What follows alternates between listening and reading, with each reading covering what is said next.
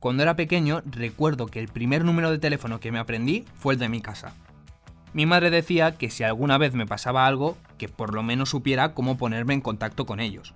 Y estos días me he dado cuenta de que esto del teléfono fijo ya no se lleva.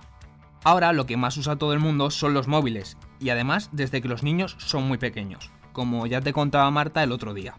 Además, a mí lo que me parece increíble es que a la gente de mi generación ya apenas hace llamadas. Muchos dicen que les agobia, que sienten que es muy invasivo y que prefieren que les mandes un mensaje. De hecho, un estudio en 2019 reveló que aproximadamente el 70% de los jóvenes no toleran que les llamen al móvil. A ver, yo puedo entender que estés más acostumbrado a enviar un WhatsApp, pero es que los teléfonos se crearon para hacer llamadas y hasta donde yo sé no se ha quitado esa opción. Y será por algo. Pero bueno, si eres de los que prefiere que no le suene el teléfono, hoy te traigo una muy buena noticia. Ahora te la cuento. Soy Adrián Pedroche y cada viernes quiero darte buenas noticias. Si necesitas un día sin sobresaltos, este es tu lugar seguro. Los buenos días, un podcast diario para ponerte de buen humor. Pues hablando de llamadas, la verdad es que yo hago un montón. No solo a mis abuelas, que las pobres no se aclaran con el móvil, también a mis amigos y a mi familia en general. Lo que sí que hago siempre es respetar los horarios. No se me ocurriría nunca llamar a alguien de madrugada o en la hora de la siesta. En eso y en que te suene el móvil en el momento más inoportuno son expertas las compañías que quieren venderte algo. A mí hay pocas cosas que me molesten más que las llamadas spam. Siempre que veo un número desconocido intento no cogerlo, pero alguna vez lo he hecho por si era del trabajo o es que había pasado algo. Cuando me encuentro la sorpresa de que es alguien queriéndome vender lo que sea, cuelgo al segundo pero eso se acabará a partir del próximo jueves.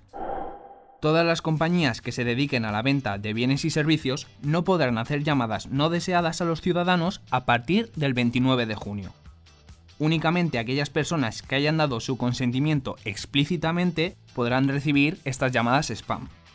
Si no lo cumplen, serán sancionadas bajo la Ley General de Telecomunicaciones, que se aprobó el año pasado por estas fechas.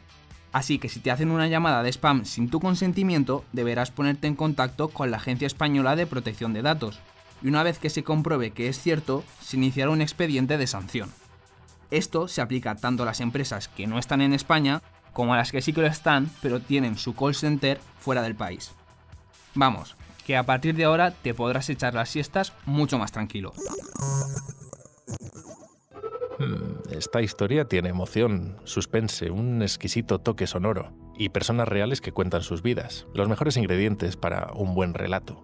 Bueno, pues tú, que disfrutas con narraciones como estas, puedes acceder a Sonora, la nueva plataforma de podcast de ficción y documentales con una oferta especial.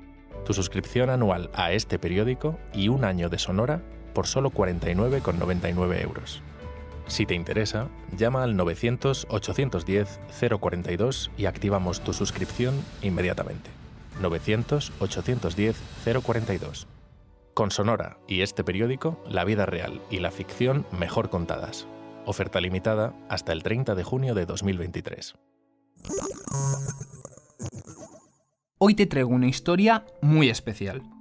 En este podcast hemos hablado alguna vez de animales, especialmente de perros y de otras mascotas. De lo que no pensaba hablar nunca es de un pez que se ha hecho amigo de una persona. Sí, sí, así tal cual suena. Rex Colubra es un hombre que vive en el estado de Wisconsin, en Estados Unidos.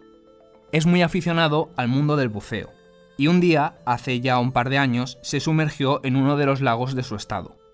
Al principio era como cualquier otra inmersión, pero de repente se dio cuenta de que había un pez que se acercaba más de lo normal. Esta lubina permanecía todo el rato a su lado, así que Rex, en señal de amistad, le extendió la mano y comenzó a acariciarla. Los dos empezaron a nadar juntos bajo el agua. Al buzo le hizo tanta gracia esta situación que, pasadas unas semanas, volvió para ver si veía de nuevo a su amigo. Y así fue. Decidió bautizarlo como Elvis, y desde entonces son inseparables. Rex va a visitarlo siempre que puede y para llamarlo hace una especie de sonido burbujeante bajo del agua. En cuestión de minutos, la lubina se acerca a él y le saluda con mucha alegría. Además, dice que es un pez mm, un poco celoso. No deja que otros se acerquen y se pone muy territorial. Ya llevan viéndose dos años y el buceador tiene cada vez más problemas para encontrarlo, pero sabe que es un riesgo que tiene que asumir. Asegura que nunca va a revelar en qué lago se encuentra para que no vaya nadie y lo pesque. Vamos, a mí esta historia es que me parece digna de película de Disney. Ahí lo dejo.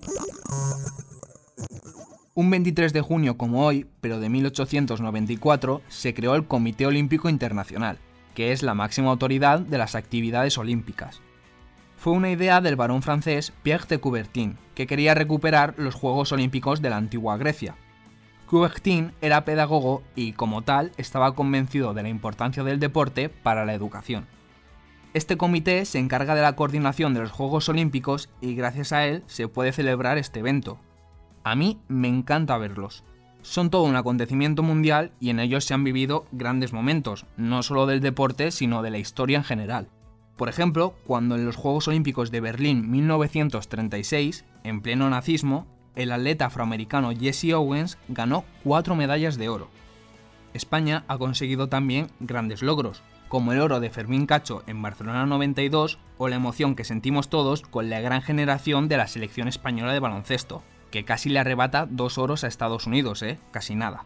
Sin olvidar a otros grandes deportistas como Mireia Belmonte o Saúl Cravioto se han batido récords imposibles y gracias a los juegos hemos visto auténticas proezas del deporte. Yo voy a ver si entreno un poco, qué falta me hace. El lunes más buenas noticias. Chao.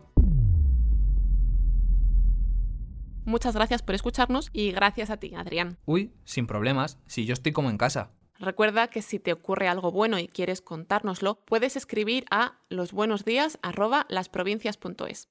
Este podcast ha sido escrito por Adrián Pedroche. La edición es de Amalia Yusta y Paco Sánchez. El diseño sonoro es de Rodrigo Ortiz de Zarate y la producción de Miquel Abastida y Tamara Villena. De lunes a viernes te esperamos en la web del periódico o en tu plataforma de audio favorita.